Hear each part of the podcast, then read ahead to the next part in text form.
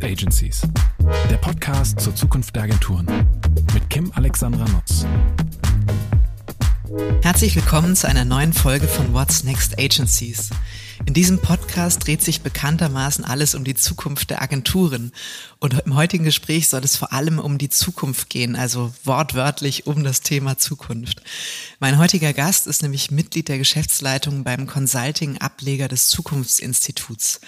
Er geht dabei mit seinem Team der Frage nach, welche Veränderungen, also vor allem Trends und Megatrends, unsere Gegenwart prägen und welche Rückschlüsse sich daraus für die Zukunft von Wirtschaft und Gesellschaft ziehen lassen. Dabei geht es ganz konkret um die nachhaltige Zukunftsfähigkeit von Unternehmen. Ein ganz tolles Wort. Es gefällt mir jetzt schon, was ihr macht. Er hilft seinen KundInnen bei der Umsetzung der nachhaltigen Business-Transformation und Digitalisierung, entwickelt Organisationen neu, füllt New Work mit Leben und modernisiert Leadership. Ich glaube, ich habe sogar gelesen, innoviert Innovationsprozesse. Das finde ich auch besonders spannend. Freue ich mich drauf. Auch in vorigen Stationen ähm, hat mein heutiger Gast sich mit dem Thema Wandel, Innovationskraft, Kultur und auch Zukunft des Arbeitens auseinandergesetzt und war zuletzt Chief Innovation Officer bei der Personalberatung Kienbaum. So, und jetzt lüfte ich das Geheimnis, das haben eh alle gesehen, äh, weil sie die Folge angeklickt haben. Ähm, ich habe den lieben Stefan Grabmeier äh, zu Gast heute. Und Stefan, ich freue mich sehr auf einen inspirierenden Blick, der total außerhalb von der Branche kommt. Also du bist gar nicht so in unserer Marketing, Werber, Agenturbubble, was ich wunderbar erfrischend finde. Und ähm, ich begrüße dich ganz herzlich und freue mich total, dass du Zeit und Lust hattest, mit uns über diese Branche zu sprechen oder das, was sie vielleicht beschäftigen sollte. Herzlich willkommen. Ja, danke, danke, äh, dabei zu sein. Das war auch meine erste Frage, die ich dir gestellt habe. Ups, passe ich eigentlich in diesen Podcast? Ähm, du hast es mir so schmackhaft gemacht, äh, dass ich glaube, also dass ich mich richtig freue, hier zu sein. Ja. Ja, super. Wenn mir was sehr wichtig ist, dann kann ich sehr überzeugend sein. Das ist der Grund, warum du hier sitzt. Ja, wie du sagst, Stefan, äh, wir haben ja vorher schon mal gesprochen. Und für die anderen, wir haben uns auf dem ähm, Panel Aufbruch 21 kennengelernt. Das hat das Emotion Magazin zusammen mit der Organisation Frauen verbinden ins Leben gerufen. Und da ging es logischerweise um ganz, ganz viele Zukunftsfragen, Aufbruchfragen, auch so nach dem Erleben der Pandemie und der Situation, in der sich Gesellschaft und Wirtschaft befinden. Ich fand, du hast in dieser Fragerunde oder auf dem Panel, auf dem ich saß zum Thema Wirtschaft, auch so ein, zwei ganz spannende Fragen ähm, gestellt, die auch an mich gerichtet waren zum Thema Marken und Rolle von Marken und Veränderungen der Wahrnehmung von Marken. Und das hat mich dann danach äh, dazu gebracht, dich einfach ganz frech anzuschreiben und zu fragen, kannst du dir nicht vorstellen, ähm, dass ich dich einfach mal zu ganz vielen Dingen befrage? Und da hast du ja gesagt, nachdem du, wie gesagt, deine Bedenken geäußert hast und gesagt hast, du bist doch gar nicht Teil der Branche. Das finde ich ganz wichtig, weil ähm, wenn wir uns mit der Zukunft beschäftigen, braucht es viele Facetten, viele unterschiedliche Blickwinkel. Und gerade, ich habe es gesagt, ähm, du bist ja äh, am Zukunftsinstitut Institut angedockt, sage ich jetzt mal. Du hast ja eine Zugehörigkeit mit deinem Consulting-Bereich. Gibt es ja eine große Nähe zum Thema ähm, Zukunft und Trends. Also darauf, Absolut, ja. darauf freue ich mich auf jeden Fall. Ähm, ich mache das mal so. Ich bin mhm. heute mal ein bisschen frech. Ähm, äh, Michael, ich hoffe, du verzeihst es mir, also Michael Trautmann, weil der fragt nämlich in seinem Podcast immer die Gäste ganz am Anfang. Da geht's ja auch um New Work. Die tolle Frage, ja. Ähm, genau. Äh, wie bist du zu dem geworden, was du heute bist? Und ich hatte irgendwie den Eindruck in der Vorbereitung, es passt ganz wunderbar zu dir, weil ich habe so deine Vita gelesen. Ich habe sie jetzt gar nicht so so lange vorgetragen, weil ich wusste, ich werde dir diese Frage stellen. Wie wird man zu jemandem, der im Zukunftsinstitut ähm, ja, äh, trendbasierte Strategieberatung macht, äh, der sich mit Innovation und New Work auseinandersetzt und mit nachhaltiger Business-Transformation? Also wie war dein, wie war dein Weg? Was treibt dich an? Das ist jetzt wirklich spannend, weil ich, äh, wenn ich den Podcast, den ich ja auch des Öfteren höre, ja, Our Way to New Work, und immer die Frage hörte zu Beginn und dachte immer, was würdest du denn erzählen? Also von daher. Guck mal, jetzt ähm, hast du die Chance deines Lebens. die Chance meines Lebens. Ähm,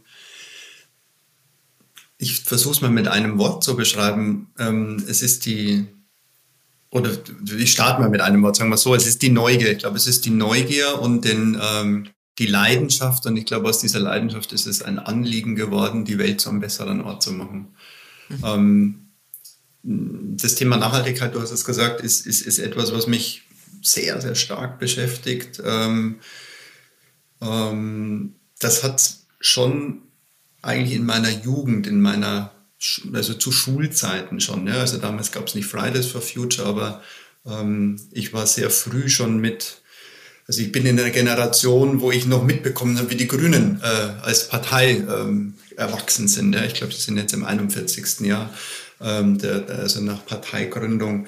Ähm, ich komme aus Bayern. Äh, wir haben damals äh, meine ersten Demonstrationen habe ich in Wackersdorf mitgemacht, die Wiederaufbereitungsanlage. Also das war für die, für damals für Bayern waren es die größten äh, Volksaufstände, Volksbegehren sozusagen, die, dass diese Wiederaufbereitungsanlage, die dann ja so auch nicht gekommen ist, in ähm, in Wackersdorf. Es war damals, man sagt immer, das deutsche Woodstock, das dort dann war. Ja. Also es war sehr, sehr viel mit Protesten, mit Bewegungen, mit, mit Nachhaltigkeitsbewegungen. Das waren so meine ersten äh, zu Schülerzeiten noch ähm, ähm, ja, Aktivitäten.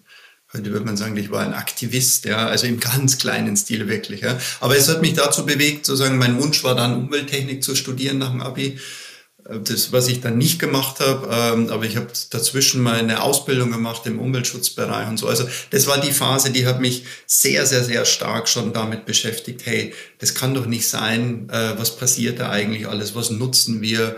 Ähm, äh, was essen wir denn eigentlich, ja, ähm, und, und also es hat mich sehr stark beschäftigt. Es hat dann ein bisschen abgenommen so in meiner, in, in, in meiner Laufbahn ähm, und ist aber in den letzten Jahren und Jahrzehnten eigentlich wieder sehr stark gekommen. Von daher glaube ich, ist es am Anfang die Neugier, es ist das, das, das Eintauchen, es ist die Leidenschaft, und heute ist es mir ein wirkliches Anliegen, weil es eben nicht nur um mich geht, sondern äh, um uns alle. Ähm, und wir haben nicht mehr so viel Zeit, dass wir den Planeten in der Balance kriegen. Ja, so würde ich die Frage mal beantworten. Mhm. Ganz, ganz toll. Ich finde das, also da merkt man, glaube ich, bei dir wirklich, dass das so ähm, prägende Erlebnisse waren oder auch so durch dein, ähm, deine Aktivitäten, wie du es gesagt hast, ne, dich da einfach auf die richtige Spur auch gebracht haben. Und trotzdem bist du ja nicht äh, dann Umweltaktivist geworden oder hast nicht bei Greenpeace angefangen, sondern ähm, hast ja gesagt, wo kann ich eigentlich einen Impact leisten? Und interessanterweise bist du ja, ich weiß nicht, ob das relativ schnell nach dem Studium war, aber dann ja eher in so einen, ich sage jetzt mal, HR-nahen Bereich gewechselt, genau. ne, in dem du gesagt genau. hast, das Thema Change, Kultur, Innovationskultur sind Bereiche, ähm, die ich mir vorknöpfe. Wie kam es dazu?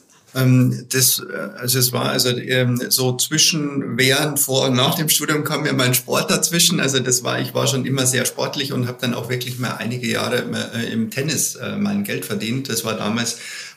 Also jetzt, äh, man kommt immer aufs Alter zurück, ja, weil es war die Zeit, wo Boris Becker, Michael Stich, Steffi Graf, also die großartigen Zeiten des deutschen Tennis, äh, die wir natürlich jetzt, wir haben gerade einen Olympiasieger im Tennis, ja, ähm, natürlich immer wieder mal aufspielen. Aber das war, also wer sich an die Zeit erinnert, das war eine fantastische Zeit mit, mit diesem Sport und ich war damals mit dem Deutschen Tennisbund verbunden. Das waren noch Zeiten von, wo Niki Pilic war, Davis Cup Kapitän, ja. Ähm, und ähm, also ich habe dort als Trainer ähm, sozusagen, äh, was man als Schüler und Student immer so nebenbei macht, irgendwann gesagt, ach ja, komm, schieb das Studium mal ein Jahr oder zwei nach hinten und aus dem Jahr oder zwei sind dann drei geworden fast, ja. Ähm, und äh, bin dann mit äh, quasi vom Studium her dann aber in der BWL gelandet ja, und habe dann in der Unternehmensberatung begonnen. Und das war so mein erster Anker, wo ich klar wusste, also in der Identitätsfindung ja, ähm, hat man ja immer, arbeitet man ja sehr viel mit Abgrenzungen oder Ausgrenzungen. Also wer bin ich und wer vor allen Dingen, wer bin ich nicht. Ja? Und da habe ich gemerkt, das war eine sehr klassisch BWL-lastige Beratung. Das willst du nie sein, das bist du nicht, das macht keinen Spaß, das macht, es gibt keinen Sinn. Ja? Und ich habe es dann zwei Jahre ausgehalten ähm, und bin dann wirklich fast ins Gegenteil eher auf die Change-Seite gekommen. Also ich bin dann in einem Trainingsinstitut, ähm, habe mich dort angedockt und habe meine Ausbildung eben für die Begleitung von Veränderungsprozessen, also stark die menschliche Seite, ja, BWL, Analyse, Zahlen versus der Menschlichkeit. Und das hat mich stark geprägt. Und somit sind dann Stationen gekommen, die äh, sehr stark äh, HR-lastig waren Also viel Begleitung von großen Veränderungsprozessen und das äh, ist ja auch heute noch. Also das Thema Transformation, Paradigmenwechsel, Change, ähm, das sind, äh, das ist wirklich eins meiner, meiner, meiner Standbeine und es ist halt in Organisationen häufig auf der HR-Seite angesiedelt. Mhm. Du hast eben was Schönes gesagt, die menschliche Seite von Veränderungsprozessen. Also häufig wird es ja daraus getrieben, weil man sagt, man hat Geschäftsopportunitäten und äh, jetzt, jetzt müssen wir die Organisation sozusagen auf links krempeln. Mhm. Und ähm, allzu oft wird ja dabei auch genau diese menschliche Seite aus meiner Beobachtung vergessen. Mhm. Das ist so ähm, dieses, lass uns dahin transformieren. Wir brauchen jetzt coole, moderne, vor allem digitale Leute, ähm, die den Weg mit uns äh, mitgehen. Ja, wir haben noch ein paar tausend, die sind halt auch dabei, die schleppen wir jetzt mit so durch. Ne? Es ist jetzt mal ja. sehr zugespitzt formuliert. Ja. Hm, was glaubst du denn aus deiner Erfahrung auch in dieser Begleitung der Prozesse sowohl auf Unternehmensseite als jetzt auch in deinem Consulting-Bereich? Kann man sagen oder das so zusammenfassen, was besondere Erfolgsfaktoren sind, wenn man diese menschliche Seite betrachtet? Was würdest du sagen, ist enorm wichtig, wenn man Veränderungsprozesse anstößt? Ich glaube, das, das Erste, ähm, und das war vielleicht jetzt in der Beschreibung von ähm, Zahlen basiert versus human äh, äh, fokussiert, ähm, ein Unternehmen ist ein soziales System. Und das ist das, was uns die Betriebswirtschaft schon mal überhaupt nicht lehrt, sondern ähm, spätestens ab zwei Personen ähm, sind wir ein System, so wie wir uns jetzt hören. Wir sind ein System, ja. Ähm, und äh, ein soziales System besteht aus Menschen und Menschen haben ähm, ja, also es ist anders damit umzugehen, wie jetzt eine rein Zahlen- und eine rein kognitiv basiert. Also das Thema der Emotionen spielt eine große Rolle, das Thema der Bedürfnisse, der Motive, das spielt alles eine ganz, ganz große Rolle. Und von daher fängt das schon mal mit einem Grundverständnis, was uns äh, äh, in der Regel die Wirtschaftswissenschaften so auch nicht lehren. Also jeder, der quasi in die Lehre und ins Studium der Wirtschaftswissenschaften geht, ähm, ist es doch ein sehr äh, tradiertes, eine sehr tradierte Annahmen, ähm, die man auch von einer anderen Perspektive betrachten kann. Ich glaube, damit fängt es an.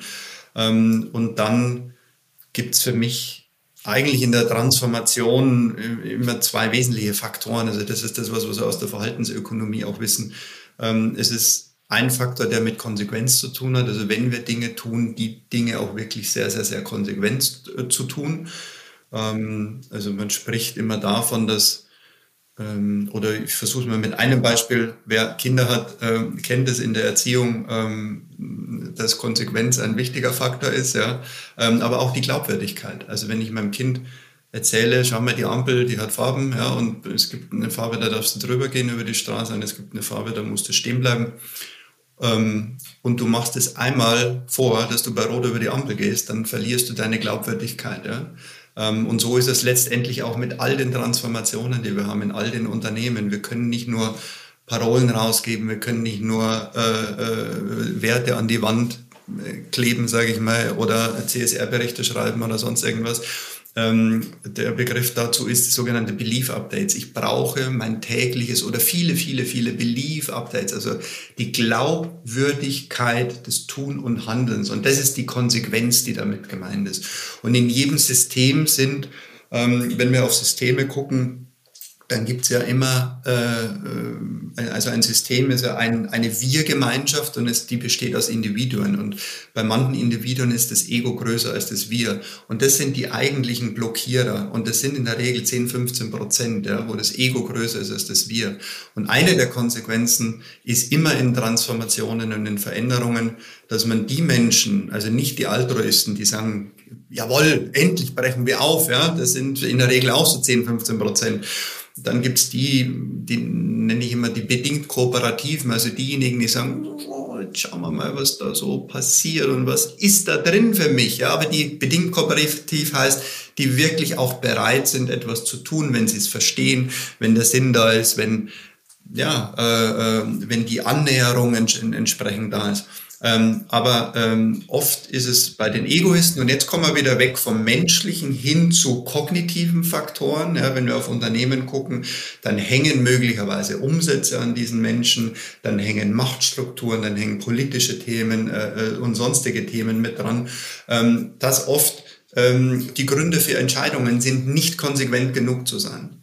Ähm, und deswegen sage ich auch mit jedem Vorstand oder Geschäftsführer oder Entscheider, mit dem ich zu tun habe, wenn Sie es nicht wirklich, wirklich ernst meinen, dann lassen Sie es. Dann spenden Sie das Geld für Greenpeace oder für SOS Kinderdörfer oder für irgendwas. Aber hören Sie auf, sich selbst zu belügen, eine Transformation zu beginnen, wenn Sie nicht wirklich, wirklich es konsequent wollen.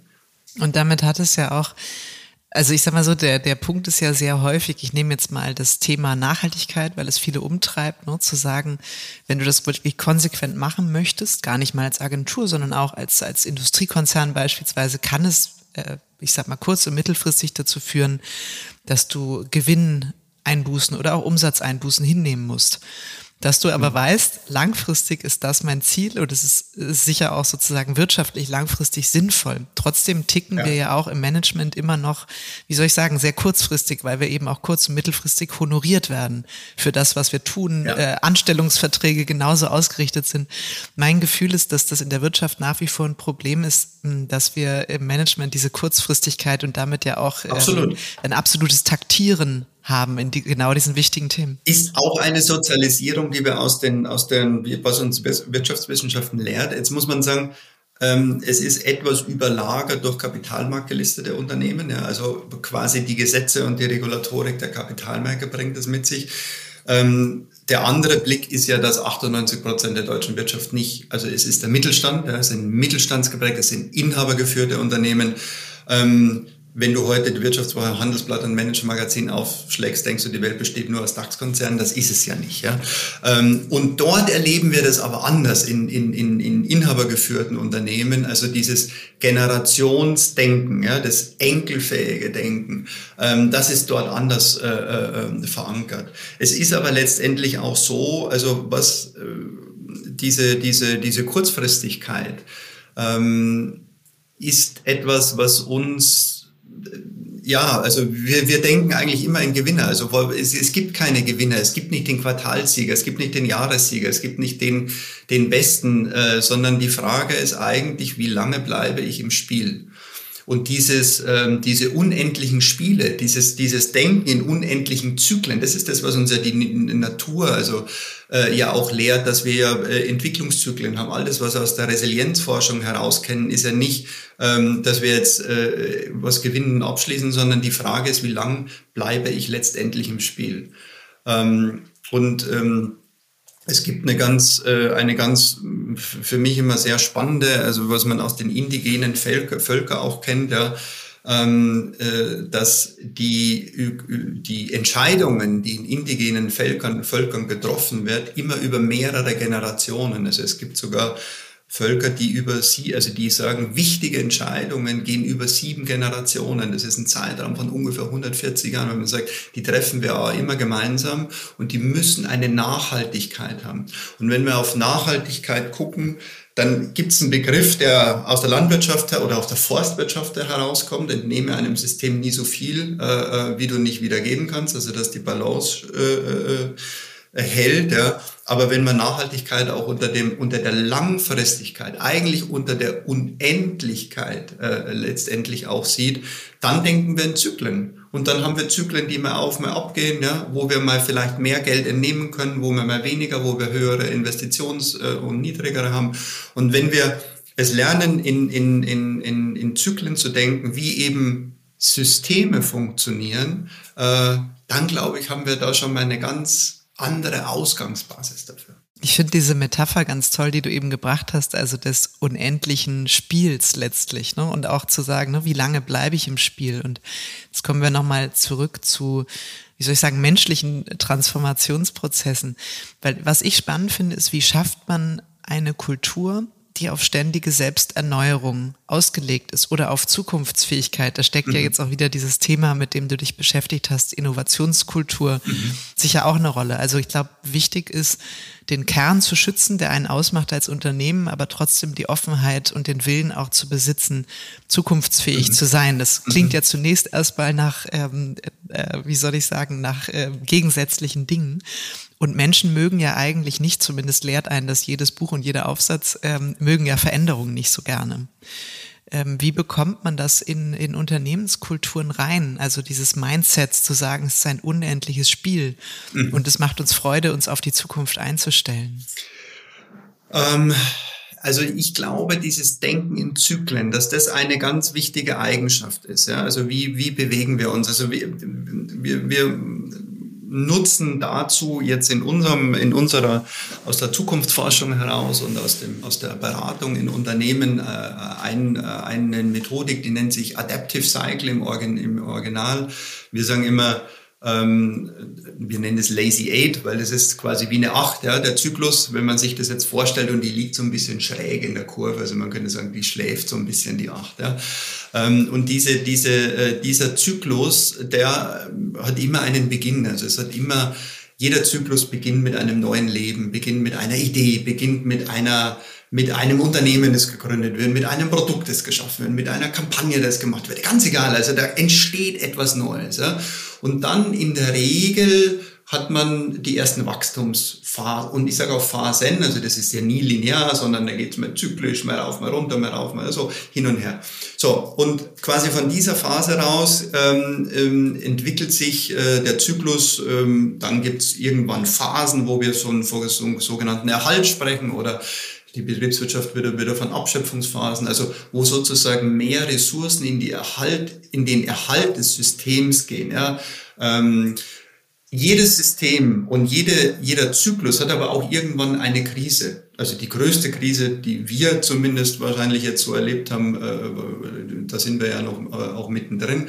Aber das kann auch sein, dass die Krisen ganz woanders herkommen, ne? die vom Wettbewerb kommen, von der Regulatorik herkommen, ja? von Technologie herkommen, ganz, ganz egal. Aber irgendwann kommen Krisen und aus dieser Krise heraus, das nennen wir immer so die Bifurkation, das ist quasi der Gabelpunkt, die, die, die Weg, der Wegabzweig. Ja? Bleibe ich im alten Spiel, also wende ich noch mehr Kräfte auf, um in dem gleichen Erhaltzyklus zu bleiben, oder wende ich die Kräfte auf, um auf oder auszubrechen, stellenweise ja, in das neue Spiel, also wieder in so einen Innovationszyklus zu gehen.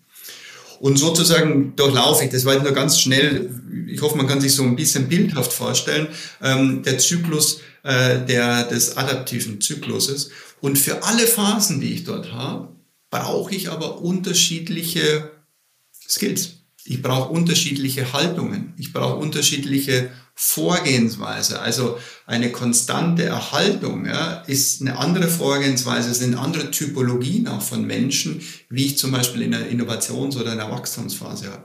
Auch das Thema der Kommunikation wird ganz anders sein. Auch das Thema des Bedürfnisses. In Krisen- oder Erneuerungsphasen habe ich andere Bedürfnisse muss die Kommunikation ganz, ganz klarer sein. Man sagt in der Kommunikation, in der Krisenkommunikation auch immer, die machst du vor einer Krise, nicht während einer Krise. Also du musst bereit sein dafür, was passiert denn und wie gibst du Menschen in Krisen Halt durch Kommunikation. Das ist anders, als du zum Beispiel in Innovationsphasen hast. Ja, da bist du vielleicht der der eher transformationale Kommunikator und, und. Also egal auf was du ziehst, auf Leadership, auf Organisationsstrukturen, auf Haltungen, auf Skills und so weiter. Das musst du dir sehr, sehr genau anschauen in den, in den, in den Zyklen. Und so guckst du eigentlich auf Systeme und Unternehmen und sagst, wo befindest du dich, wo willst du dich hinbewegen. Ja? Und mit dieser Reflexion hast du, glaube ich, schon mal eine ganz gute Ausgangsbasis, um damit zu arbeiten. Würde das denn bedeuten im Umkehrschluss, ein Unternehmen hat also diese Zyklen und diese Phasen und äh, es gibt unter der Belegschaft Menschen mit ganz unterschiedlichen Mindsets, mit Skills, dass ich sie alle brauche, je nachdem auch in welcher Phase ich bin, vielleicht schwerpunktmäßig eher das eine Mindset oder eher das andere, dass aber auch das sozusagen innerhalb des Teams ein atmender, ein atmendes System ist. Also jeder hat seine Rolle und jeder hat seine Zeit, auch in gewissermaßen.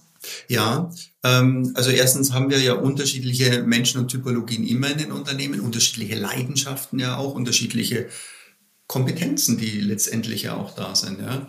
Ähm, was, was wir sehr häufiger machen, ist, dass wir ähm, du, jetzt kannst du das natürlich runterbrechen. Ja? Du kannst es auf zum Beispiel Marken, wir begleiten momentan ein ganz spannendes Unternehmen, wo wir das auf, auf einzelne Marken, weil die Marken unterschiedliche Ausprägungen, unterschiedliche Stati und so weiter in den Zyklen auch haben. Aber letztendlich sowas auch immer zu spielen auf eine Gruppe. Ja? Also wenn in, in dem Fall ist es eine Gruppenzugehörigkeit, die auch da ist. Ja? Ähm, und das, was du sagst, heißt, du musst schon sehr detailliert reingucken dann auch. Also da gibt's nicht ein Gießkannenprinzip, sondern das, und das ändert sich natürlich auch. Das ändert sich mit, mit jedem ja, Impact, den du möglicherweise von außen hast. Ja, mit jeder Ähm, also es ist ein Handelsunternehmen, ja, mit jedem äh, einmal jährlichen Handelsgesprächen, die durch irgendwelchen äh, Lieferantenbeziehungen sich vielleicht schon wieder ändern können und und und. Ja. Also es ist natürlich ein sehr feinfühliges, ein sehr, sehr feinfühliges Arbeiten. Was uns immer wichtig ist, sind wir uns dessen bewusst. Und ähm, ähm, das heißt, ein Teil, ein großer Teil unserer Arbeit ist, dass wir uns ja damit beschäftigen, wie begleiten oder wir begleiten Entscheider dabei, ähm, strategische Entscheidungen für die Zukunft zu treffen. Das ist mal ganz allgemein. Und es hängt sehr, sehr oft damit zusammen, wie denkt ein, eine Organisation denn auch Zukunft. Also Zukunft kommt ja nicht auf uns zu. Zukunft ist ein soziales Konstrukt. Also da bin ich auch wieder. Zukunft ist etwas, was wir in allererster Linie uns vorstellen. Also das, was wir uns vorstellen können, daraus resultiert im Hier und Jetzt ja unsere Handlungen und unsere Aktivitäten. Ähm, also jetzt könnte man genauer darauf eingehen. Es gibt eine Prognostik natürlich auch, die sehr daten- und zahlengetrieben ist, äh, Simulationen, die dort entstehen. Wir sehen Zukunft immer als einen Möglichkeitsraum. Und diesen Möglichkeitsraum zu betreten und den zu bearbeiten, hängt sehr davon zusammen, wie können wir Zukunft denken? Also welche Denkmuster haben wir denn eigentlich? Ähm, und das ist etwas, wo wir äh, in, der, in aller Regel immer beginnen. Was siehst du eigentlich und was siehst du nicht? Und für viele ist Zukunft sofort mit Themen belegt. Ja, Zukunft ist AI und Zukunft muss die Blockchain sein und so. Also die letzten 10, 15 Jahre, also vor Corona, ja, war Zukunft in allererster Linie Technologie. Also warst du nicht einmal im Jahr im Silicon Valley, hast es eh schon verpennt, ja, du hast überhaupt gar keine Ahnung. Ja, warst du die Superlusche, ja genau. ja, genau, so. Aber Zukunft ist nicht nur Technologie, sondern Zukunft ist, also es ist in erster Linie ein, es sind soziale Konstrukte und das hat uns Corona auch und ich hoffe, das haben viele Menschen verstanden, auch wirklich bewiesen, dass es erstmal inhaltsfrei ist. Also wie denken wir darüber? Und dann können wir mit Inhalten belegen und sagen, wie relevant, keine Ahnung, ist Technologie, wie relevant sind soziokulturelle Trends und, und, und, und, und. Ja. Ja. Finde ich eine tolle Sichtweise zu sagen, Zukunft ist ja das, was wir uns vorstellen können und der Möglichkeiten Raum. Und das bedeutet im Prinzip auch, also ich werde das manchmal gefragt in der Rolle als GWA-Vorstand, mhm. da bin ich ja zuständig für die Zukunft der Agenturen. Und ähm, äh, wenn ich gefragt werde, ja, wie sieht denn jetzt die Zukunft aus oder wie muss die Agentur der Zukunft mhm. aussehen? Dann ist immer meine Antwort, es gibt nicht die Zukunft der Agentur und es wird auch nicht das Modell geben, ähm, was sich durchsetzt, sondern es ist ja genau die Frage, wie du gesagt hast, ne? was ist vorstellbar und was bedeutet das für mich? Was mache ich daraus? Ne? Wo sehe ich auch eine Chance ähm, oder was, was, ähm, welche Auswirkungen haben gewisse Trends vielleicht auch auf mein ja. Geschäftsmodell? Und das finde ich auch ganz wichtig und das fand ich so spannend auch an der Formulierung deiner, deiner Unit zu sagen, ihr seid eine trendbasierte Strategieberatung. Mhm. Magst du das mal erklären, mhm. was das bedeutet? Also ganz konkret mhm. und wie ihr da auch mhm. vorgeht? Also die, ähm, das Zukunftsinstitut kommt ja vom Kern her ähm, aus der, ähm, aus der Megatrend, Betrachtung, Forschung, Beobachtung. Ähm, ist 98 mal gegründet worden von dem Matthias Horx und das ist wirklich die, die DNA dessen, ähm, wir beobachten Megatrends und Megatrends sind ja langwellige Beobachtungszyklen. Also Megatrends haben ja einen Beobachtungszeitraum von 35 bis teilweise 50 Jahren. Also es ist ja in der ganzen Trendbeobachtung ein Unterschied, ob du auf Megatrends guckst oder ob du auf, was weiß ich, äh, Produkttrends oder Fashion-Trends oder Hypes oder Technologietrends, ja, soziokulturell. Also gibt es ja ganz unterschiedliche Beobachtungszyklen. Also wir sagen auch gerne dazu, das sind Lawinen in Zeitlupe. Ja, das ist alles da. Das, es ist nur die Frage, siehst du es, wo nimmst du es wahr, welche Aufmerksamkeit schenkst du? Ähm, und das Team, äh, also Research und Publishing heißt das äh, Team bei uns, äh, publiziert dann zu unterschiedlichen Kontexten. Also wo treffen die, Konte die Megatrends denn auf Kontexte? Also was hat es mit Mobilität zu tun? Was hat mit Health zu tun? Was hat es mit Food zu tun? Und, und, und. Das ist sozusagen ähm, das, das eine Team. Und das Consulting-Team äh, kommt aus ganz anderen, äh, aus einer ganz anderen Denkrichtung. Also wir sind Systemiker durch und durch. Also wir sehen das, was ich jetzt ein paar Mal habe anklingen lassen, ja, Unternehmen als soziale Systeme. Und die Methoden, die wir entwickelt haben, sind erstmal inhaltsfrei, sind systemische Vorgehensweisen. Aber immer dann, wenn wir natürlich den Kontext brauchen, also was passiert denn in der Gesellschaft, ja, dann nehmen, den, nehmen wir den natürlich in die Beratung mit hinein. Aber es ist nicht so, und ich glaube, so hat das ist die Trendberatung, die es früher vor den letzten 10, 15 Jahren mal gegeben hat, dass du irgendwie Trendpapiere und Radare machst und sagst, so, und jetzt haben wir die fünf Trends und die musst du unbedingt umsetzen. Das tun wir nicht, sondern wir kommen wirklich von dem, wie denkst du Zukunft, ja? Was siehst du, was siehst du nicht? Und eigentlich darauf aufbauen, dann, was brauchst du für deine Entscheidungen? Und vielleicht noch eins, ähm, ein Bild, das ich gerne mit reingeben möchte, ist, dass ähm, die also das, was ein Unternehmen, weil ich sage sehr oft, was siehst du, was siehst du nicht, also im Innen wahrnimmt, also wir sagen immer, die Realität im Innen eines Unternehmens muss immer in der Balance sein zu den Möglichkeiten, die im Außenraum liegen. So, und manchmal siehst du äh, die Realität im Innen vielleicht nicht in der Form, manchmal bist du zu stark im Außen, manchmal bist du zu wenig im Außen, aber du brauchst beide Dinge, weil die Wirkmacht kommt immer vom Außen. Also die größeren Hebel kommen vom gesellschaftlichen Wandel und die kommen nicht vom Produkt oder aus der Innovationsabteilung. Die ist kleiner. Deswegen gilt es, beide Dinge gut in Balance zu bringen, beide Dinge zu sehen und äh, daraufhin sozusagen Entscheidungen, äh, Entscheidungen zu treffen. Lass uns mal auf diese gesellschaftliche Wirkmacht eingehen, weil das finde ich spannend, gerade weil ihr euch ja stark auch, also ihr geht systemisch vor, aber ihr bedient euch eben der, äh, wie soll ich sagen, der Lawinen in Zeitlupe. Das finde ich ein tolles Bild, was du da aufgemacht hast. Hm wie kann man, ähm, ja, wie soll ich das sagen? Also wie geht ihr konkret vor oder ähm, anders, nee, anders gefragt. Was sind aus deiner Sicht ähm, die größten Treiber gerade im gesellschaftlichen oh. Wandel? Also was, ähm, was passiert, um gleich mal äh, mit dem Megathema einzusteigen? Das ist jetzt äh, äh, fast so wie die Frage, wie sieht die Agentur der Zukunft aus? Ja. Ähm, schlicht und ergreifend, weil es viel ist. Ja? Ähm, also was wir, worauf wir gucken, sind zwölf, zwölf Megatrends. Ähm, und jeder Megatrend hat natürlich unterschiedliche Verästelungen und Untertrends. Also insgesamt, vielleicht kennt der eine oder andere, andere ähm, auch, wir, wir haben eine Megatrend-Map, die sieht aus wie so eine U-Bahn-Fahrkarte, ja, wo sozusagen die Megatrends ähm, die Endbahnhöfe sind, ja, und dann zieht sich das linear durch. Ähm, wenn man da drauf guckt, denkt man, wow, das ist ja total easy, ja. Äh, aber ähm, eine Beschreibung eines oder Charaktereigenschaften, Attribut für einen Megatrend ist ja auch die Komplexität. Und jeder Trend erzeugt auch Gegentrends. Ja. Also wir sagen immer, dass, dass dieses, dieses Trend-Gegentrend-Thema, ja, da entstehen ja Rekursionen, da entsteht da wieder etwas Neues. Ja. Also da, bist du wahrscheinlich auch viel stärker drin, weil wenn wir Trends sehen, ich nehme nur ein Beispiel, wenn wir den Food-Bereich äh, äh uns anschauen, ja, ähm, mit zu den erfolgreichsten Magazinen gehören Vegan-Magazine ja, in, der, in, der, in, der, äh, in den Publikationen.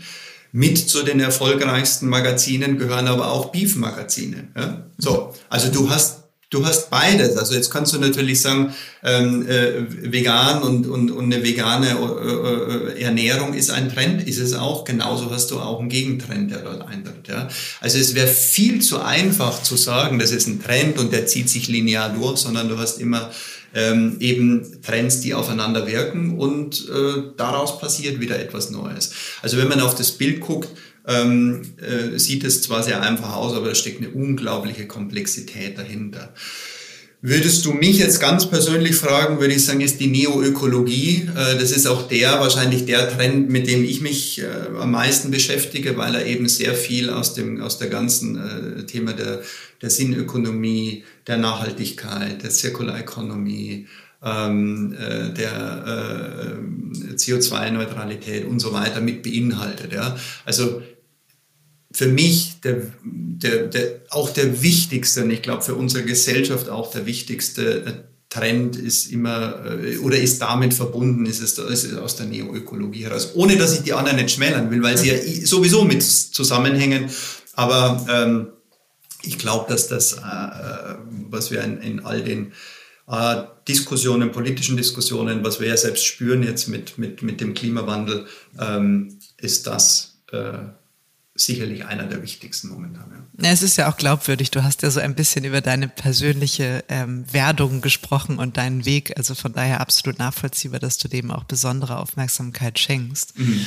Mm, du hast eben dieses ähm, S-Bahn, U-Bahn-Netz mhm. geschildert, mhm. der Megatrends äh, mhm. und der Trends und Gegentrends wenn ihr zu Projekten gerufen werdet ne, und dann mhm. mit eurem systemischen Blick da drauf geht, aber trotzdem diese Trends ähm, aus der äußeren Wirkmacht hinzuzieht, wie geht ihr typischerweise, also wird nicht die Schablone mhm. geben, weil ihr das mhm. wahrscheinlich sehr individuell angeht, wie geht ihr typischerweise solche Projekte an? Was sind so typische Fragestellen mit, äh, Fragestellungen, mit denen ihr euch konfrontiert seht oder beispielhafte ja. vielleicht einfach? Also mal angenommen, ich würde sagen, du Stefan, ich will die Zukunft, ähm, äh, ich will die Agentur der Zukunft bauen. Ja. Äh, was würdest du, äh, was würdest du sagen, wie könnte so eine Projektskizze aussehen? Das ist die, also das ist die beste Frage, ja, weil ähm, die, die lässt erstmal unglaublich viel zu. Also du, du öffnest jetzt eigentlich den, den Möglichkeitsraum schlechthin. Ja. Also da müsste man fast nochmal äh, äh, im Sinne Fokus mm, gucken, aber die Fragestellung ist schon mal gut. Es beginnt, ähm, aber das, was du gemacht hast, ist, ist äh, äh, für uns ganz, ganz wichtig. Es beginnt mit einer Zukunftsfrage. Also was ist die Zukunftsfrage? Über was willst du nachdenken? Was beschäftigt dich gerade. Ähm, und wir haben eine Methodik, die nennt sich Future Room. Und das wäre, da würde ich jetzt sozusagen methodisch darauf antworten und sagen, der Future Room ist ähm, ein methodisches Vorgehen, wie wir dir, deinem Team ähm, dabei helfen, zu sehen, wie ihr die Zukunft seht. Und das fängt nicht mit Trends an, sondern was wir dort tun ist, dass wir, also wirklich ganz vereinfacht gesprochen, wir würden euch mit, mit Impulsen inspirieren. Die Impulse aber weniger jetzt eine inhaltliche ähm, äh, Relevanz haben, also haben sie auch, aber nicht in der Form, sondern worum es uns geht, wenn ihr ein Team beispielsweise von 10, 12, 15 Personen seid, ist, dass wir eure Denkmuster erkennen. Wir nennen das immer Beobachtung zweiter Ordnung, weil wir nicht auf das explizit, was ihr sagt, sondern wie ihr bestimmtes sagt, wie ihr reagiert, welche Muster sich herauskristallisieren. Also das, die Beobachtung zweiter Ordnung ist ein ganz wichtiges, äh, eine ganz wichtige äh, Methodik auch. Also man kann sich das immer so vorstellen, du guckst in den Spiegel, ja, das ist Beobachtung in der ersten Ordnung und die Beobachtung zweiter Ordnung ist, du guckst dir zu, wie du in den Spiegel guckst. Also du bist noch mal eine Ebene drüber. Also wir hätten jetzt zum Beispiel, würden wir beide sprechen, dann wäre das eine sogenannte teilnehmende Beobachtung und das wäre bei uns immer, das sind bei uns Analysten, die wir mit dabei haben, ja, jemand, der uns wieder beobachtet, wie wir beide miteinander sprechen und daraus Muster erkennen. Und das ist die Basis der Arbeit. Und von den Denkmustern dann gehen wir erst her und sagen, okay, welche Trends sind relevant zum Beispiel für die Agentur der Zukunft? Ja, was passiert dort? Dann kann man immer noch genauer reingucken, um zu sagen, wenn wir auf Kunden zum Beispiel gehen, ja, dann haben wir ein Modell, das nennt sich bei uns Lebensstile, also wo wir sozusagen die Trends in Typologien übersetzen. Also für uns, wenn wir auf Kunden gucken, sind nicht nur äh, Sinusmilieus oder soziodemografische Daten oder ähnliches, sondern für uns immer die Frage, ähm, welche Bedürfnisse und Motivlagen sind denn dahinter. Und das haben wir abgeleitet aus den Megatrends heraus. Also wir können da sozusagen noch mal eine Stufe tiefer und tiefer gehen, je nachdem, was eben die Anforderung ist. Und sozusagen mit den Denkmustern ähm, und den Trends, das packen wir dann zusammen und wir nennen es dann Future Roadmap. Um am Ende kommen sozusagen Konsequenzen heraus und die Konsequenzen, ab dann beginnen wir erst in Maßnahmen zu denken und zu sagen, daraus könnten sich folgende Maßnahmen ergeben. Du hast auch gerade gesagt, könnten, das wäre eine Frage, sind die Konsequenzen Szenarien? Das heißt, ähm, aus Denkmustern und Trends entwickelt ihr, äh, wie soll ich sagen, ja. mögliche Einstellungen der Zukunft? Das, das ist jetzt, also wir, wir würden es jetzt nicht Szenario nennen, aber es sind, ich würde es eher Themenfelder nennen, ja. Ähm, und aus diesen Themenfeldern, da tauchst du dann wirklich ein, um auf die Maßnahmenebene zu kommen. Weil das, was wir sehr oft merken und was wir von anderen Beratungskontexten, man, man, man, man, man springt sofort ins Offensichtliche. Aber das Offensichtliche ist nicht immer das Richtige. Und deswegen auch dieser, dieser Prozess, den wir dort gehen, ja, ähm, und das, was uns Kunden oft widerspiegeln, ist, weil wir in den ersten Phasen wirklich nur zuhören. Wir beobachten. Dass viele sagen, so, jetzt nach vier Stunden, jetzt haben wir gequatscht, was sind denn die Ergebnisse? Wo ist unser Maßnahmenplan? Wo ist der Actionplan? Wo sind die Prioritäten? Wann können wir dann damit starten? Das ist ein, so ein, ein Reflex, wo wir sagen, hey, wir haben genügend Ergebnis am Ende des Prozesses, aber der ist ergebnisoffen und wir starten. Und das ist so dieser, dieser Reflex sofort offensichtlich und unser Vorstand will aber und wir müssen sofort, ja, sondern erstmal vor der Entscheidung liegt die Erkenntnis und das geben sich zu wenige Organisationen, dass sie in diesen Erkenntnis und in diesen Möglichkeitsraum eintauchen, um dann hoffentlich die besseren Entscheidungen zu treffen. Letztlich werden ja so auch überhaupt erst Innovationen möglich. Ne? Es gibt ja immer diese schöne Formulierung, die mag ich sehr, the next curve. Also mhm. wie schaffe ich es, da hinzukommen? Sicher mhm. nicht äh, mit denselben, wie soll ich sagen, irgendwie Vorgehensweisen, Denkmustern, Antworten, die ich bisher auf genau diese Fragen gefunden habe, weil dann wird es immer nur, dann bin ich immer second best, weil irgendjemand hat diese Lösung vor mir gedacht, ich orientiere mich daran und tapse hinterher. Ne? Also das ist ja genau die Frage, wie schaffst du etwas, was, was ein völlig neuer Weg sein kann. Ja, und weißt du was, also es ist, vielleicht ist es manchmal der neue Weg, aber es ist oft diese Bewusstseinsänderung, die eintritt.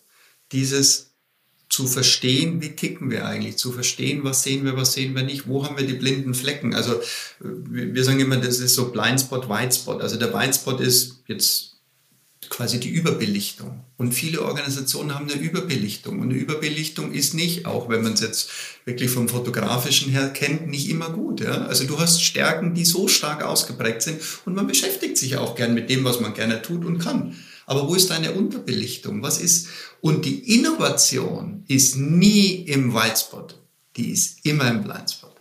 Und wenn dir nicht klar ist, wo die Blindspots sind, so, wenn dir das klar ist, dann kannst du bewusster Entscheidungen treffen. Das heißt nicht, dass du vielleicht, also ähm, manchmal ist die Entscheidung vielleicht die gleiche, aber du hast, du, du triffst sie auf einer anderen Grundlage. Mhm. Und ich glaube, das ist das Wichtige. Und das, das Thema, wenn wir, wenn wir bei den Innovationen bleiben, das ist wirklich dann, und wir sehen das so häufig, wenn wir, wenn wir das auslösen können in Organisationen, das Beschäftigen mit den Blindspots, ja, ähm, dann das Priorisieren, dass es wichtig ist für eine Organisation, dort einzutauchen, dass das neue Möglichkeitsräume ergibt. Ja. Mhm. Du hast die Denkmuster eben angesprochen. Was kann ich mir darunter vorstellen? Oder was ist so ein typisches, gibt es ein typisches Denkmuster oder gibt es irgendwie eins, was du so skizzieren kannst? Also wenn wir ähm, sozusagen die Ergebnisse eines Dialoges ähm, haben wir, bringen wir in eine Form und das ist, ähm, das nennt sich auch Formtheorie, also das ist eine Untertheorie in der Systemtheorie. Ähm, wir nutzen dazu die Form of Firm. Ähm, das ist ein systemisches Einordnen in bestimmte Spaces. Würde ich dir das jetzt zeigen, sagst du, boah, sieht aus wie eine normale Canvas, ja. Ähm, ist aber nicht so trivial, wie man jetzt eine Business Model Canvas nimmt oder so, sondern äh, es steckt quasi eine, eine systemische Struktur dahinter. Aber sozusagen, wir ordnen Aussagen, Denkmuster, Aktivitäten und so weiter in verschiedene Spaces. Ja. Ähm, also wir haben eine sehr schnelle Zuordnung zu dem, worüber sprichst du mit deinem Team oder worüber spricht die Organisation? Also bist du eher im Produkt, bist du im Verfahren, bist du eher im Markt, bist du in der Gesellschaft, bist du bei Menschen, bist du bei Natur? Also quasi in welchem systemischen Kontext diskutierst du überhaupt Dinge? Ähm, und jetzt komme ich wieder von den Wirkhebeln, weil die Wirkhebel sind am geringsten im Produkt oder in deinem Verfahren, sondern die sind im Außen. Also die kommen wirklich von der Natur, vom Menschen, von der Gesellschaft her. Also wie ist da, wie ist dein Ausgleich? Das ist das Erste. Das Zweite, was wir sehr häufig machen, ist, wo ist dein kognitiver und dein emotionaler Raster? Also wie beurteilst du bestimmte Dinge? Bist du wirklich sehr rational auf den Dingen? Wie viel Emotion hast du denn dort auch mit drin? Und wieder die Hypothese oder die Annahme, Unternehmen sind soziale Systeme. Also das heißt, wir haben eine unglaublich starke Verankerung in Emotionen. Also wenn uns nicht klar ist, wie wir Entscheidungen treffen, ob man auf einer emotionalen oder auf einer rationalen Basis. So, und das sind jetzt zum Beispiel Faktoren, die wir quasi in diese Denkmusteranalyse mit reinnehmen. Total spannend. Äh, wann können wir diesen Future Room machen? ich glaube, der Erkenntnisgewinn wäre wär sehr groß. Ich finde das total interessant, was du sagst. Du hast ja gerade gesagt, die Wirkmächte von außen, darauf würde ich gerne nochmal zu sprechen kommen, gerade weil es eben die besonders starken Hebel auch sind für die Transformation oder auch die nachhaltige Transformation von Unternehmen. Wir haben ja jetzt alle viele Jahre diesen wunderbaren Begriff der VUCA-Welt gelernt. Ne? Also ähm, mhm. für alle, die es doch nicht gehört haben, Volatility, Uncertainty, Complexity und Ambiguity. Mhm. Jetzt hast du auf dem Panel erzählt, und das war mir mhm. tatsächlich neu als Begrifflichkeit, dass die VUCA-Welt durch die Bani-Welt mhm. abgelöst wird, also B-A-N-I. Mhm. Magst du mal erläutern, was die Bani-Welt ausmacht und warum äh, mhm. die Zeit für sie reif ist?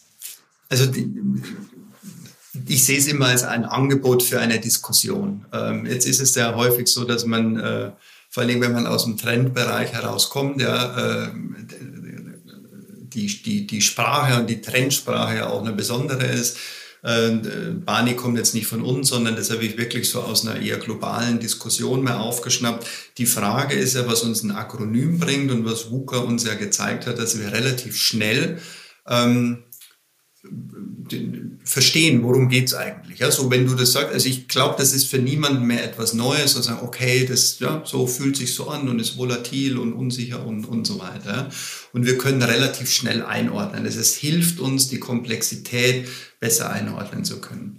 Was wir sehen und was die Diskussion, und das ist echt eine globale Diskussion zu dem Barney-Modell ist, ähm, das VUCA kommt ja so in, in, den Ursprüngen aus Ende der 90er, ja, also so Ende Zeiten des Kalten Krieges, also kommt aus dem Militär heraus, ist da dann mal entstanden und hat dann irgendwann so in den 2000ern so seinen Sprech in der ganzen Management, Beratungswelt und so weiter gefunden. Ja. Ähm, und ähm, was eben diskutiert wird, deckt WUKA das noch ab, was wir eigentlich in der Welt haben. Und BANI, jetzt um die äh, Akronyme, um das aufzuschlüsseln, also das B steht für brittle, also das ist das brüchige, spröde, poröse ja, Systeme.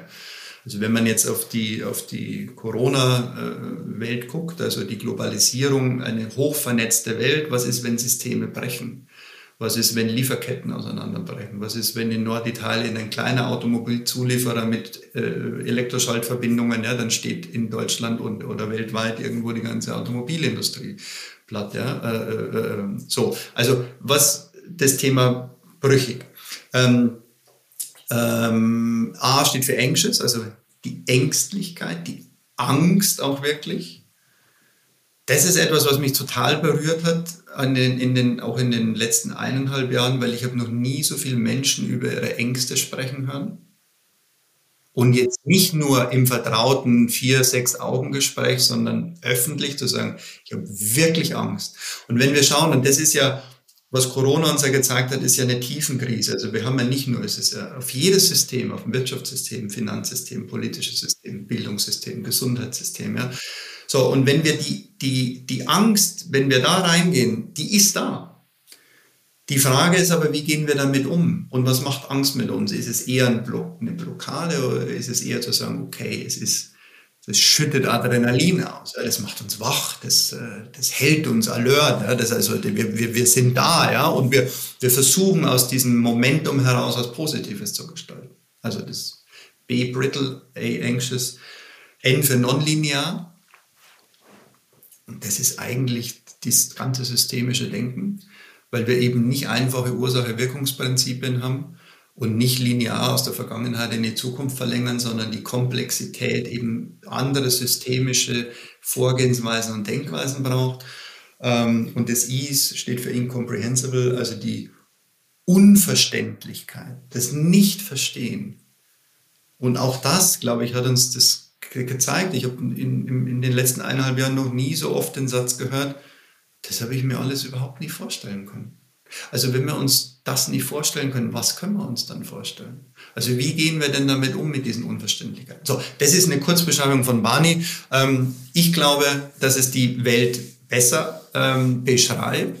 Ähm, und äh, sozusagen jetzt hier eintauchen könnte man, also ich habe es auch, vielleicht können wir den Link geben, mal einen Blogbeitrag dazu gemacht und eine Infografik. Also da kann man Super gerne, ja, schreibe ich einfach in den Kommentar dann mit rein. Genau, da kann man mal drauf gucken und zu so sagen, so und was, was, was, wenn das so ist, ja, ähm, wie gehen wir denn damit um? Und das ist letztendlich aus unserer Perspektive dir eigentlich de, de, ein Angebot, äh, die Diskussion da mal einzutauchen und, äh, und vielleicht ist es ein, ein, eine Hilfestellung, die Welt äh, oder bestimmte Parameter anders zu verstehen und daraufhin äh, anders zu reagieren und Entscheidungen zu treffen.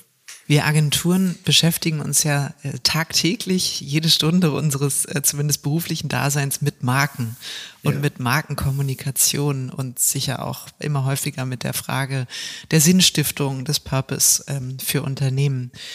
Welche Rolle haben denn Marken wenn man sich jetzt diese, diese Veränderung von der VUCA zur Bani-Welt vornimmt und es gibt ja ähm, zuhauf Studien, die belegen, ne, die, ähm, die Relevanz von Marken nimmt ab.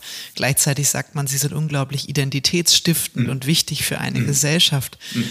Was heißt das jetzt für, für die Welt der, der Markenführung, für die Marketingwelt? Ja, also ähm, wir haben ja eine Studie gemacht, die nennt sich Transforming Brands im letzten Jahr und haben uns dort ja äh, detaillierter damit beschäftigt. Und Transforming Brands hat ja eine Zweideutigkeit auch. Also auf der einen Seite ist es die Transformation der Brands, ja, aber sind denn Brands auch Transformer? Also unterstützen sie die Transformation? Ähm, und ich glaube, beides ist ja in dem Fall, in, in, in dem Fall richtig. Und ähm, ich glaube, auch da hast du das bessere Datenmaterial, weißt, wie sich Marken verändern, wie Kunden, Verbraucher auf Marken gucken, wie die Glaubwürdigkeit ist. Ähm, auf dem Panel, wo wir ja saßen, habe ich mir eine ja mit eingebracht, eine Studie, wo sagen, ähm, wo fast die Hälfte der Studienteilnehmer, ich glaube, das ist die Harvard's äh, Meaningful Brands heißt die, ähm, ja auch sagen, äh, dass, äh, die, dass überhaupt keine Glaubwürdigkeit in den Marken ist. Ja, dass, ich glaube, dass ich müsste jetzt nochmal nachschauen, aber ein sehr hoher Prozentsatz, ja, äh, fast 70 Prozent auch sagen, es ist uns eigentlich total egal, ob es die Marken noch im Markt gibt oder nicht. Ja. Ähm, also wo ein sehr ich würde mal sagen, ein, ein Abstrafen eigentlich der Marken letztendlich da ist. Auf der anderen Seite, und das sehen wir, das sehen wir zum Beispiel aus der Trendbetrachtung der Individualisierung und die Individualisierung heißt immer, das ist aus meinem individuellen Kontext ist ja die Suche im Wir. Ja? Und wir ist ja eine, das ist ja ein, ein, Community, es ist ein Zugehörigkeitsgefühl. Und dieses Zugehörigkeitsgefühl zu Marken wird immer stärker in der Sinnökonomie auch. Ja? Also wem kann ich vertrauen? Wer tut etwas für Gesellschaft, für Umwelt? Also nicht nur, äh, wer heizt den Konsum noch brutaler und wahnsinniger an für Sachen, die kein Mensch mehr braucht, ja? sondern ähm, wo sind die Marken denn die Transformer für eine bessere Welt? Und diese Zugehörigkeit, die wird gesucht, ja, und die wird, äh, äh, die wird viel, viel stärker werden. Also es ist ein ganz, ganz spannendes Thema und ich glaube, die Verantwortung, und äh, da bleibe ich jetzt einfach im unternehmerischen Denken, im unternehmerischen Entscheiden, die wird von Menschen getroffen, die wird nicht von Marken getroffen, sondern die wird von Menschen getroffen. Und diese Menschen, wenn sie in Entscheidungspositionen sind, formen Marken, formen Impact in die Gesellschaft. Und das ist wichtig, das nach bestem Wissen und Gewissen in, in, in einem People Planet Profit Modell zu tun, sozusagen das in Einklang zu bringen, dass das Wirtschaftliche und das Soziale und das Ökologische in einer sehr guten Balance und ausgeglichen ist. Und das wäre meine ganz einfache Antwort für Markenführung. Ja, aber du bist mehr Experte darin, aber ja. Ja, es ist ja genau, was ich eingangs auch sagte, ne? die Perspektive, die du jetzt reinbringst, die so spannend ist, ne? weil ähm, natürlich beschäftigen wir uns damit. Ne? Mittlerweile sagt jede Marke, wir brauchen auf jeden Fall einen Purpose und selbst wenn wir den jetzt aus uns heraus nicht finden, müssen wir auf jeden Fall einen finden und so. Also ne, alle haben das irgendwie für sich erkannt. Ich glaube, häufig noch sehr stark aus der kommunikativen Brille heraus. Ne? Was können wir, damit wir doch am Ende mehr verkaufen, wirtschaftlich ja. erfolgreicher sind, jetzt da als Label draufkleben und noch viel zu selten äh, wirklich aus einer konkreten Verhaltensänderung heraus, die eben ja. Impact auf auf Kultur, auf Geschäftsmodelle und auf all das hat, weil wenn man den Purpose ernst nimmt, und ich finde, es darf eigentlich auch keine Erfindung ähm, der Marketingbranche sein, sondern eigentlich der UnternehmenslenkerInnen dann auch an der Stelle, zu sagen, wie beeinflusst es das? Und was mich beschäftigt, ist die Frage, schließt sich Sinn, Ökonomie und Marketing nicht aus?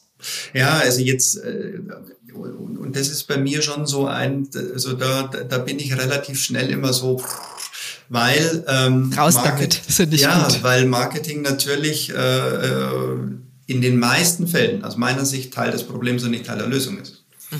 Äh, nämlich eher Brandbeschleuniger ist äh, ähm, und, und Dinge anheizt und sinnlosen Konsum verstärkt. Auf der anderen Seite aber auch die Kraft hat, das ist das, was ich vorher gesagt habe, durch eine äh, sinnorientierte Markenbildung ähm, auch Dinge zum Besseren zu führen. Und die ganze Purpose-Diskussion wird mir zu häufig auch aus einer Marketing-Perspektive getrieben. Also nicht, dass Marketing nicht notwendig ist, also von der Expertise oder von der Rolle her, ähm, aber es darf nicht der Auslöser sein. Mhm. Weil es geht nicht darum, etwas zu erfinden, sondern Purpose, und jetzt, ich gucke jetzt nochmal schnell, nimm die systemische Brille drauf.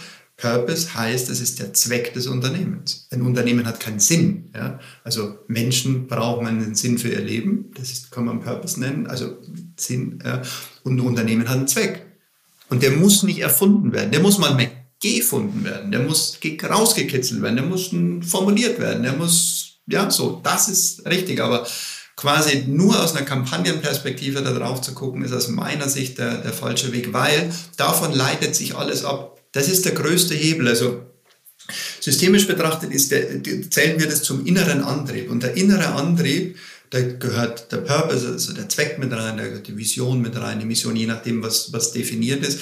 Aber das ist der stärkste Hebel, weil davon leitet sich ja ab, mit wem will ich arbeiten, wer sind meine Kunden, wie sehen meine Produkte aus, wie stelle ich diese Produkte her, wen will ich in meinem Unternehmen haben, wie sieht mein Organisationsdesign aus, wie bezahlen wir uns und, und, und. Ja. Also es ist ein gesamtes davon ableiten und nicht nur am, am, an der Oberfläche eine Kampagne zu machen. Und deswegen ist es so, für mich so unglaublich wichtig, dass das ein, ein fundiertes, äh, ein fundierter Zweck ist. Oder, und dann bin ich mit der Antwort auch zu Ende, ich stelle dann oft die Frage, ähm, also Zweck des Unternehmens, wozu gibt es ein Unternehmen? Die Frage, was würde dem Markt fehlen, wenn es ein Unternehmen nicht mehr gäbe?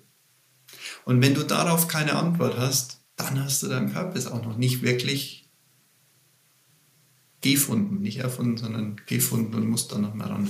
Mhm.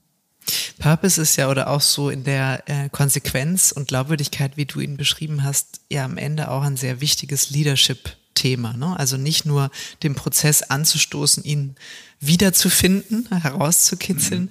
sondern ihn dann auch erlebbar zu machen im gesamten Unternehmen, auch für alle Stakeholder. Vielleicht auch, weil du eben deinen Ursprung äh, in der HR hast oder im HR-Bereich. Und jetzt machen wir sozusagen, schließen wir einmal den Bogen ein bisschen. Ähm, wir kommen ja auch so langsam zum Schluss dieser Folge. Was ähm, ich nochmal spannend finde, aus deiner Sicht, auch aus, aus dieser ähm, Kultur-Change-Leadership-Rolle, wie verändert sich Leadership gerade im Kontext dieses ewigen Spiels, ähm, auf das man sich einstellen muss, gerade im Kontext von Barney, gerade auch in der Offenheit, wie du sie beschrieben hast, Zukunft denken zu wollen und zu können. Ja. Ähm, was ist wichtig im Bereich Leadership? Worauf sollten Unternehmen und damit dann auch für unsere ZuhörerInnen Agenturen setzen? Ja, das, es subsumiert sich ja, das was es gerade schon, schon, schon angerissen, es subsumieren sich ja diese vielen Strömungen, die da sind. Ja, die gehen auf in ja, eine Führungskraft, äh, in, in äh, Menschen, die äh, für ein Unternehmen verantwortlich sind, die für Teams verantwortlich sind, die vielleicht für sich ganz alleine verantwortlich sind, aber Kunden führen. Ne? So, also ähm, ich glaube, dass die, die, die Authentizität, also das Wirkliche, das ist, was ich vielleicht vorher mal so mit den Belief-Updates beschrieben habe. Also stehe ich wirklich zu dem, ähm, also was ich auch sage und äh, äh, nimmt man mir, also tue ich das, was ich, was ich letztendlich sage. Bin ich der, ähm, der äh, Nahbare, der, ähm, der, der Mensch, ähm, der auch äh, die Emotionen, wo Emotionen, ich glaube, das, das Thema Emotionen wird massiv unterschätzt. Ja? Wir sind soziale Systeme, wir sind Menschen, wir haben Emotionen. Ich glaube, da haben wir die stärksten Verankerungen. Und Angst als ein Beispiel ist, ist, ein, ist ein Thema. Also ähm, es ist kein Stigma, wenn eine Führungskraft auch über seine Ängste sprechen soll, darf, kann. Ja? Ähm, ich glaube, für mich immer noch ein wichtiges Thema, wir beschäftigen uns auch viel mit Visionen ja, und wir kommen bei der Vision ja immer von der Emotionsforschung und wir sagen ja auch immer, dass eine Vision einen Visionär oder eine Visionärin braucht, also eine persönliche, also eine menschliche Verankerung.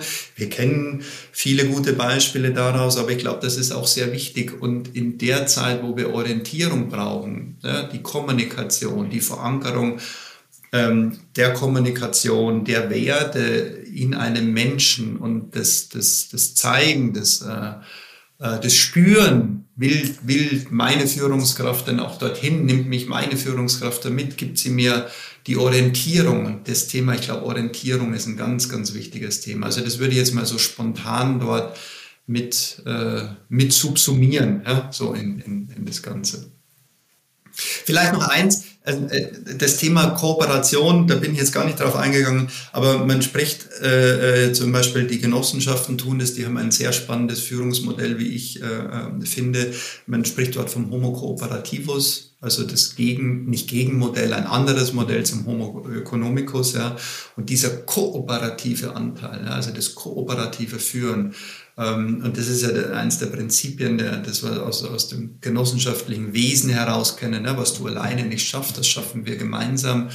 Ähm, ich glaube, dass das eine ganz wichtige Botschaft ist, weil wir beide werden die Probleme der Welt nicht lösen können. Wir als Deutschland werden es nicht tun können. Man sieht, das beste Beispiel ist, ist Corona jetzt, ja. Ähm, wir können in Deutschland noch so gut sein, ja, von den Quoten her, aber es ist ein globales Thema. Der Klimawandel ist ein globales Thema, soziale Ungerechtigkeiten, Menschenrechte und und und. Egal worauf wir gucken, wir haben immer komplexe Zusammenhänge und die können wir nur gemeinsam lösen. Und deswegen glaube ich, ist der kooperative Anteil in einer Führung ein enorm wichtiger für die Zukunft. Ich finde das einen, einen, tollen Begriff, den du jetzt zum Schluss nochmal aufgebracht hast. Das habe ich mir auch gleich aufgeschrieben, den Homo Cooperativus. Das erinnert mich an das Buch, was ich entdeckt habe, ähm, Survival of the Friendliest. Aha. Und dass das eigentlich sehr stark auch in der Menschheit verankert ist, dass man sich nicht zusammengeschlossen hat per se, weil man ähm, sich so gut versteht, sondern um mhm. zu überleben. Mhm. Und tatsächlich so der kann das, die können das, also keine Ahnung, der geht zur Jagd, äh, die sammeln Pilze und Beeren und die machen während der Zeit das Feuer. Und weil wir diese Kräfte bündeln, haben wir eine Chance, uns weiterzuentwickeln oder zu überleben. Und am Ende ist es ja genau, äh, genau das auch, ne, zu sagen, Zukunftsfähigkeit erschließt sich aus einer Kooperationsfähigkeit. Ähm, ja. Und äh, das finde ich, das möchte ich genauso stehen lassen, mhm. Stefan. Das finde ich mhm. äh, ein tolles, ähm, tolles Schlussstatement mhm. oder Thema, was du hier nochmal reingebracht hast. Ich wusste, es würde sich lohnen, eine völlig neue Perspektive in diese Debatte zu bringen. Und ähm, ja, du, äh, du hast es nicht enttäuscht, die Erwartung. Es hat mir total viel Spaß gemacht und ich danke dir sehr für diese sehr erfrischenden Impulse. Ja, ich danke dir und äh, die Zeit rennt. Äh äh, in so einem Podcast, bei so einem spannenden Gespräch. Also ich hoffe, dass die Zuhörer, Zuhörerinnen äh, den einen oder anderen Aspekt auch mitgenommen haben. Mich sehr gefreut äh, und bin ganz gespannt, äh, ob es eine Resonanz auch dazu gibt. Ja, und äh, ja, was auch unser Weg, wir haben uns kennengelernt, das finde ich sehr spannend, äh, was sich daraus noch ergibt. Ja, super. Ich danke dir, Stefan. Dankeschön.